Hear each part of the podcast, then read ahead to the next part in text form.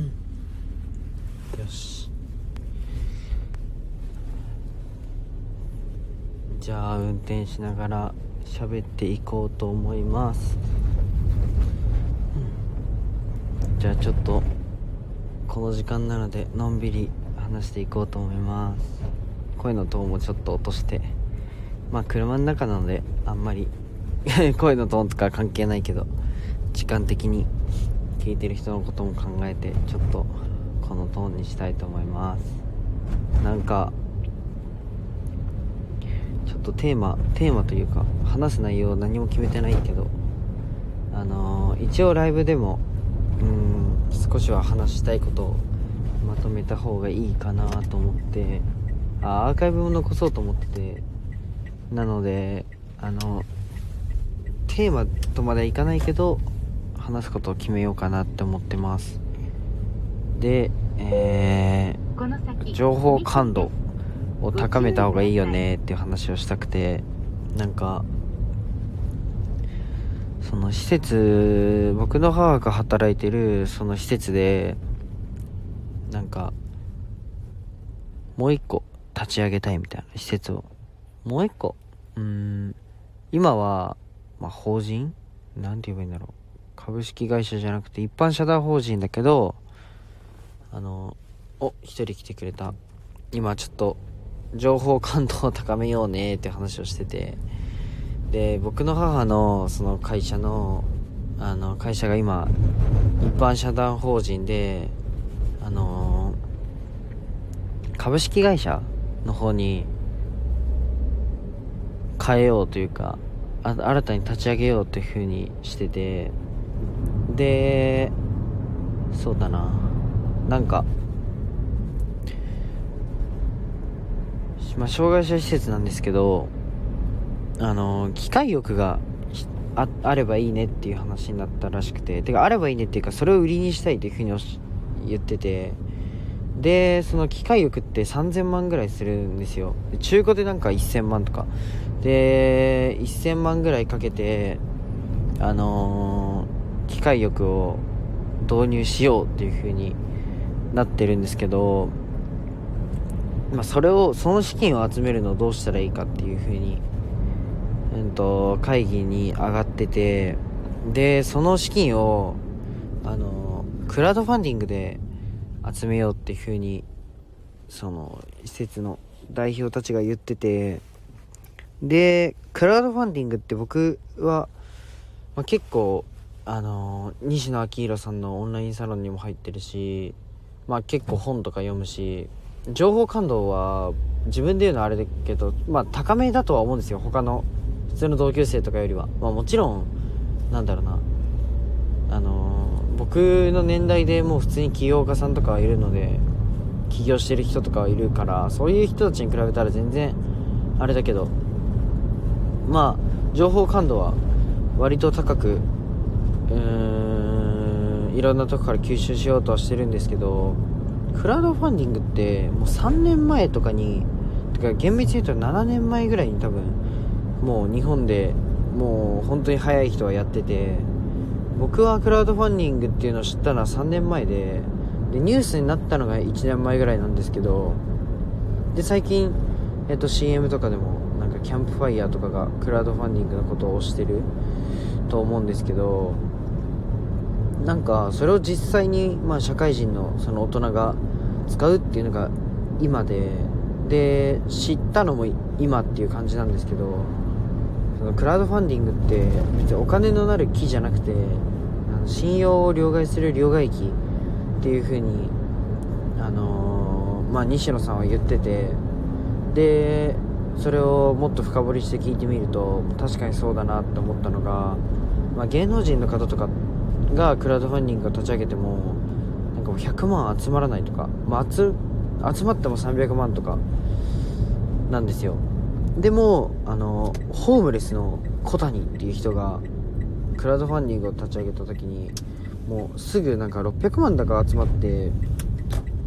600万だっけ？400万だっけ？ちょっと忘れちゃったんですけどそんぐらい集まって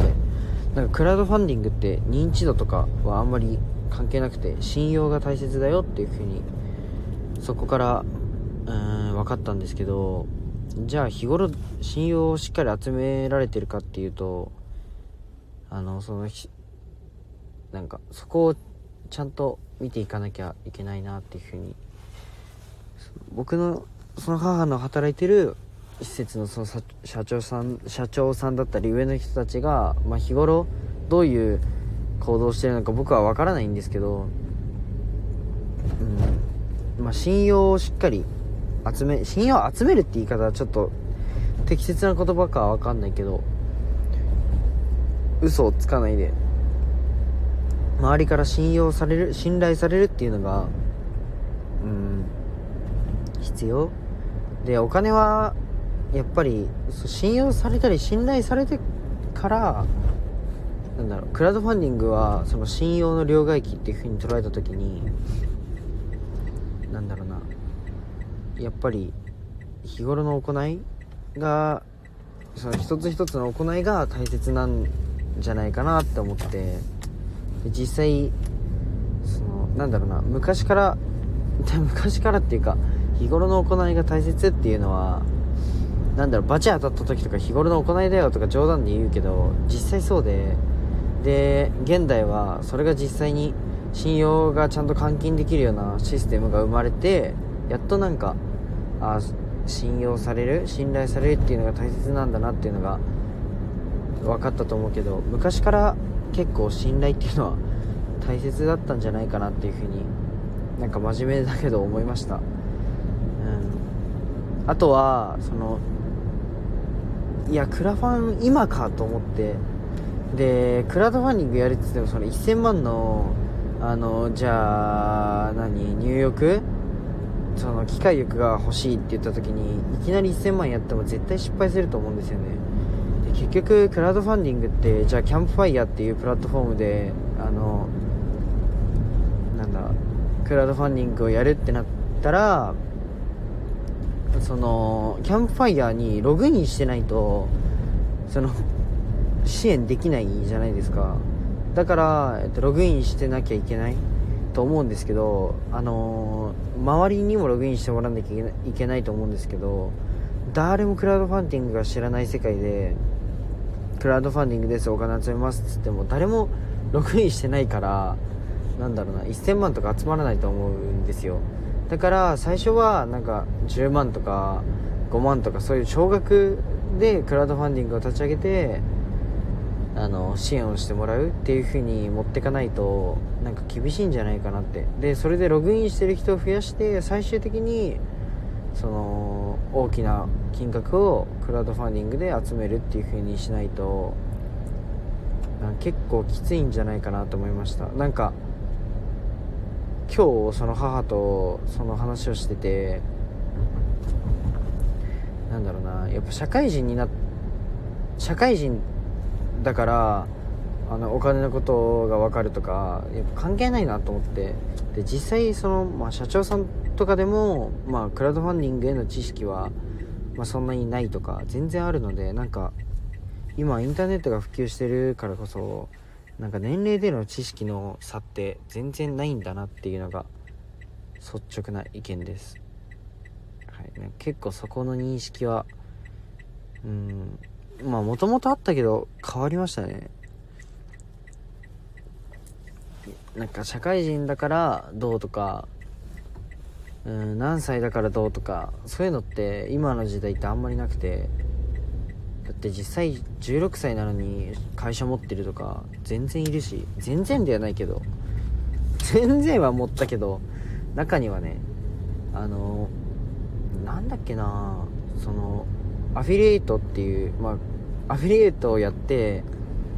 でそれを組織するために組織でやるために起業したみたいな方が確かいたんですけど16歳だったかな。そうすげえなと思ってなんか今本当に年齢関係ないなだってその子16歳でもう100万とか稼いでてで今全部お金ではないけどなんか普通にすごいじゃないですか組織を運営するって。うんまあお金を生み出すそのマネタイズ能力もすごいなとは思ったんですけど、まあ、僕がすごいなと思ったらそこじゃなくてもうなんかその社長としてその16歳でやってくっていうのが半端ないなと思って。なんか僕はなんだろうな僕今二十歳でうんなんかそういう人を見るとあやばいなって思いますね。もっと頑張んないとって。もっと自分をに鞭叩いて頑張んな頑張っていろんなもの吸収して大きくならないとなっていうのは思いましたね。うん。そう。で今ちょっとライブ配信をしてるのはなんかこういう移動時間に結構移動時間ってまあ割と時間の無駄じゃないですか。まあいろんなこと考えたりっていう時間にも当てれるけど特に車の運転ってまあ手使えないしどうしようかなと思った時僕どうしようかなと思った時に僕意外とその車の中で独り言を結構喋ることが多くてまあ 普段こんな内容を独り言で喋ってるわけじゃないけどなんか独り言すら配信しちゃえばいいんじゃないかなと思って今回配信をしてみました。でライブの方はアーカイブに残した方がいいのかそれとも残さない方がいいのかとか全然わかんないんですけどうんちょっとアーカイブに残してでどうなるかっていうのを見ていきたいと思います。なんかでも、えー、別にライブしてなんかそうここのこのアプリのなんだ難しいのがライブを押してるんですよすごいアプリとして。でもすいません。あくびしちゃった。でもそうライブをしても実際にじゃあ例えば初見さんが僕の枠に来てくれてあの入った時になんだろう。あのー、入ってくれた時にプロフィールが画面に出ないから誰々さんが入ってきましたっていう風に言えないのがなんか結構このアプリのなんだろう見てもらえないなと思ってそれが、うん。だって僕がこうやってダラダラ話してて初見さんとして誰か来た時に「えお前今何話してんの?」ってなっちゃうじゃないですか。そうだからてか前の車遅っ。え？ー、すごい遅いけど大丈夫そう？60キロの出していいとこで今40キロだぜ。前詰まってないのにな。しょうがねえか。そうそれでなんかなんだっけ何の話あそう。だから結構新しい新規の人に聞いてもらうっていうのが結構難しいアプリだなっていうふうに思って。うん。でも僕好きなんですよ。このこのアプリが。なんかラジオのラジオのこの何にも考えないでこのだらーっと喋れるこの感じが僕すごい好きで。でこのアプリってフォロワーとかえっ、ー、とフォロー数フォロワー数うん何人見てるとかがあの出ないようになってて。でまあアナリティクスとか見れば見れるし自分は見れるんですけどあまり数字を追わないっていうことにこだわってるアプリなのでなんかなんだろうな初心者とか結構知名度がない人でも、まあ、戦えるって言ったらこのアプリの趣旨とずれちゃうけど結構あのー、頑張れるじゃないけどなんだろうな。そうそうそう。何にも考えないでできるいいアプリだなっていうふうに思ってます。そうそう。どうしようかな。今日この後そう僕いつもポコチャっていうアプリでドライブ配信の方してるんですけど今日はするか悩むな。すごい眠いな。でも国試もやんなきゃいけないし国家試験の勉強もやんなきゃいけないしえー、まあポコチャでライブもしたいし絵も描きたいしって感じでなんかすごいやりたいことがいっぱいあってでちょっとこの今僕結構眠いんですけど睡眠についてもなんかちゃんと整えないとなと思って結構寝れてなくてなんかこういうなんか眠い時に寝ないと眠いってやっぱり人間が出してるその脳のサインで眠い時に寝ないとなんかちゃんとやっぱパフォーマンスが発揮できないなと思って。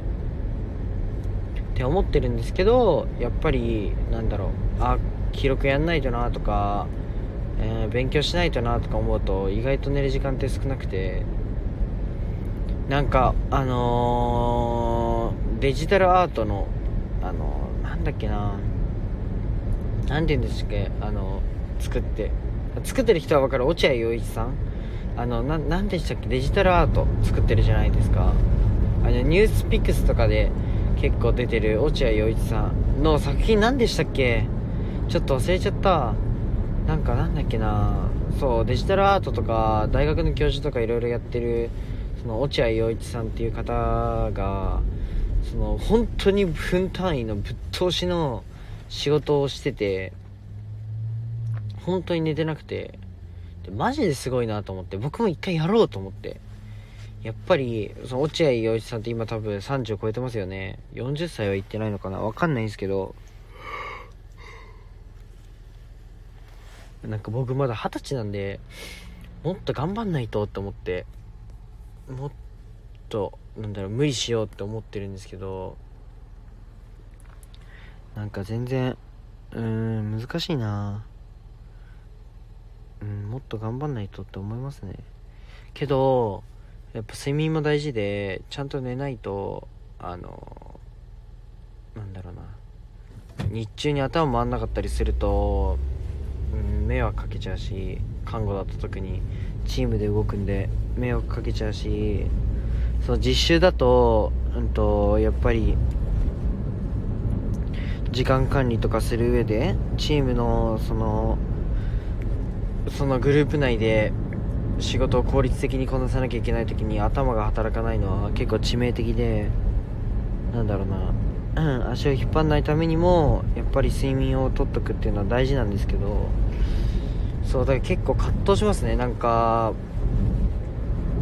そう僕が、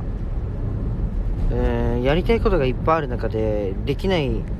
その時間的にできない自分とその体力的にできない自分となんかでもやりたいことがあるあるしでもまだ社会人じゃないからなんだろう金銭的に動ける幅が少なくてっていうなんかすごい今葛藤してて僕の中でなんか超モヤモヤしててこういうことあんまライブ配信とかで 言いたくないっていうかあんまり発信はしていかないんですけどその弱い部分っていうのはあんまり発信しないでいこうと思ってるんですけどやっぱりどうしてもモヤモヤしちゃうとことかがあってうーんでもまあもっと頑張んないとなっていうのが率直な意見かな。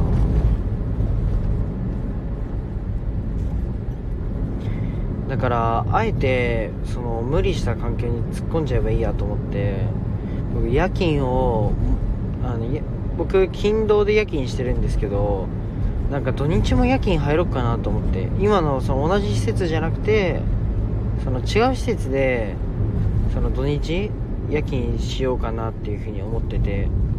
でもそれやったら壊れちゃうかな。まあまあ大丈夫か。まあぶっ倒れるまで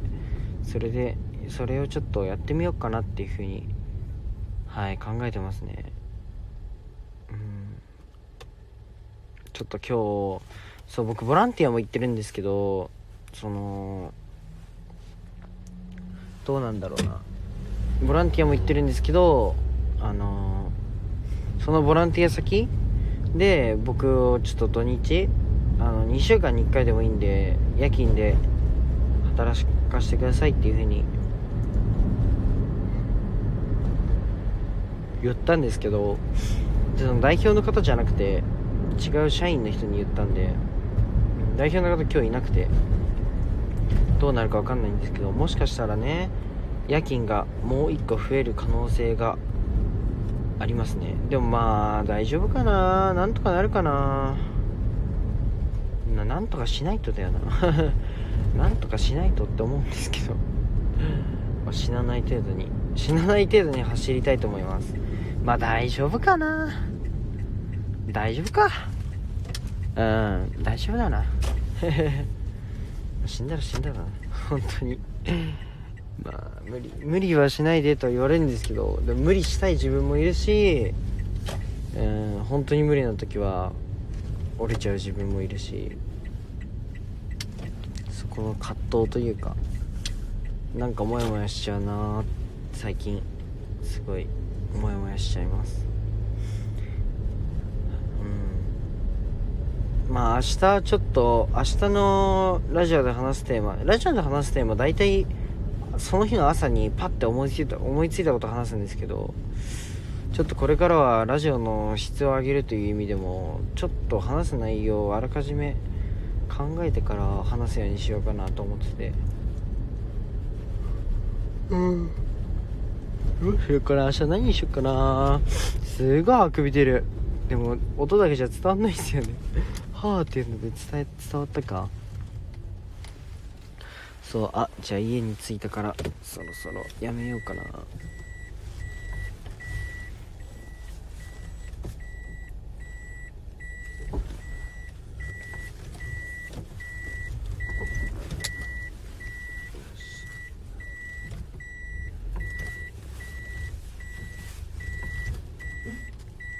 よし。おひじこんばんは。おひなこんばんはちょっとはいじゃあ家に着いたから。ごめんね。配信やめようかな。今すっごい独り言をずっと喋ってて。あの独り言の練習じゃないけど。うん。あのー、結構ラジオでライブする時ってほぼ独り言みたいになっちゃって。であとこのラジオは誰が来たかっていうのが分かんないからこのアプリは。そうだからなんだろうな結構話しにくいんだけどちょっと慣れていこうかなって思います。じゃあ今日はちょっとこの辺で終わりにしたいと思う。ごめんね。ラジオの方でのライブはなんだろうこういう隙間時間にバーってなんか適当に自分の今思ってることとかを喋るようにするね。うん。まあ暇つぶし程度に来てくれると嬉しいです。じゃあまたね